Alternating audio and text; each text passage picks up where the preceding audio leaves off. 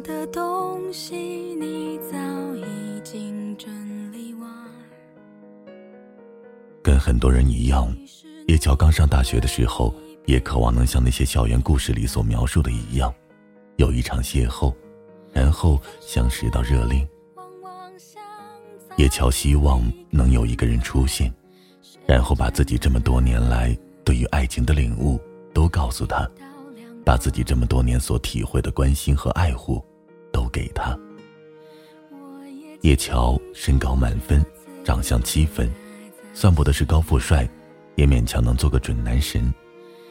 刚来那会儿，对什么都热情满满，加了学生会，开学的第一个月之后，跟自己部门里。一个叫顾山的姑娘好上了。顾山跟叶乔两个人都是初恋，恋爱这件小事对他们来说就是摸着石头过河，或者是效仿他人。故事是这样开始的：部门办完活动后聚餐，那时候的大学聚餐总是爱来些什么真心话大冒险。叶乔被问了个真心话：“部门里面的女生，你最喜欢谁？”叶乔说。是顾山。往后部门里总是有意无意的给他俩创造共识的机会，毕竟都是刚刚从杜绝恋爱的警示区里走出来的。没多久，两个人就稀里糊涂的在一起了。周围人有的时候也觉得他们两个在一起太快了点儿，毕竟才刚认识了一个月。不过叶乔总是很努力的去爱护他的第一份爱情，他会给顾山买饭、背包。陪顾山上课，周末出去游湖、爬山。顾山也觉得他会跟叶乔在一起很久，至少会在一起度过这大学四年的时光。大家都看着他们挺甜蜜的，虽然都惊叹于其相恋的速度，倒也挺羡慕他们的。时光总会流逝，爱情也总是会离去。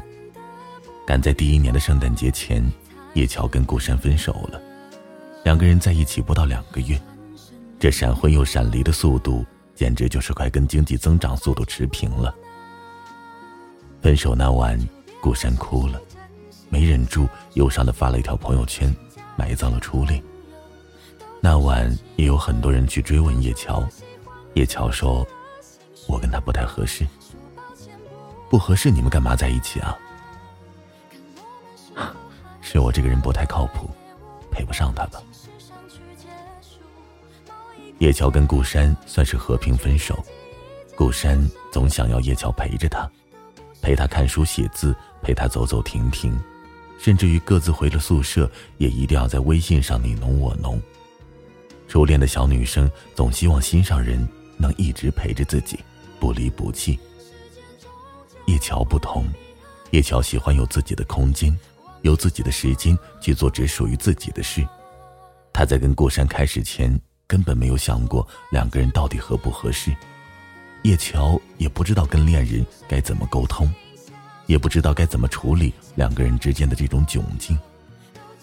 他认为这并不是他所谓的爱情。或许如果爱情是这样的话，他可能还没有做好准备，所以最后决定长痛不如短痛。结束了这段感情。往后的日子，叶乔挺忙，接了个教师助理，没课就得往办公室跑，报了个法语班，周末得早起去外语培训，跟老师做了个科研项目，还要看文献、写报告，基本上就没有闲下来的时候。俗事太多，一直没能让他回到爱情的海洋里畅想。不过叶乔也不会游泳。在爱情这片海洋里，他估计得被淹死。叶乔游泳不行，却在大学这条长跑路上一直处于领先的地位，他已然是这一届毕业生当中的佼佼者了。叶乔的一个室友拿到了一个很好的 offer，拉上宿舍，跟平时几个关系好的同学一起去小聚，酒精入脑，几个人在饭桌上聊起了最近面试的种种经历。叶乔抢着先说了。前几天啊，我去参加一个面试，到最后一轮了，人不多，一个一个来的。我记得面试官问了我一个问题，问我谈过恋爱吗？呀，这面试官不是看上你了吧？别打岔，听我讲完。面试官当时问我的时候，我也有点纳闷了，这面试官难道不会觉得是我这个人不太靠谱吧？我就告诉他，啊，大一的时候谈过，后来分了。当面试官问我这个问题的时候，我想起了顾山。如果问我这二十多年来最对不起的人是谁，是顾山吧？如果问我大学里最后悔的事情是什么，是跟顾山谈恋爱了。这恐怕是我最不负责任的一次恋爱了吧？当然，我也只有这一次恋爱。顾山其实挺好的，只是那个时候我们进展的太快了。没有看清楚对方到底是不是属于自己的那个人，没有想过我们是不是真的合适。好像我跟他当时只是为了想要开始初恋而谈恋爱的。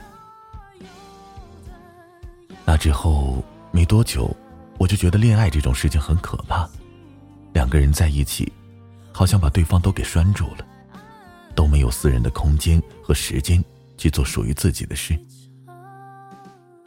我以为我自己很懂爱，我以为我能把我压抑了这么多年的关心都给他。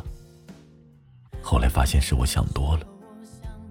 爱情啊，是一件很考验人的事，跟那些青春电影、校园小说都是不一样的，而且用在每个人身上都是不一样的。我一直觉得我对不起顾山，因为在我没有准备好去谈恋爱的时候，我跟他在一起了。在还没有准备好去让另外一个人走进你生命的时候，不要急着去恋爱。动情是很容易的，很容易就喜欢上了一个人，但总不能因为动了情就相恋吧。他应该是，你觉得那个人真的可以和你作伴了，你跟那个人在一起，就算天各一方，也会觉得咫尺天涯。你做好准备去和他一起体验生活的酸甜苦辣。一起去面对生活的动荡不安以及鸡毛蒜皮，这样，你才算是准备好了和他在一起了。啊，千万不要因为想去恋爱而谈恋爱，这样是违背了恋爱的本质和道理的。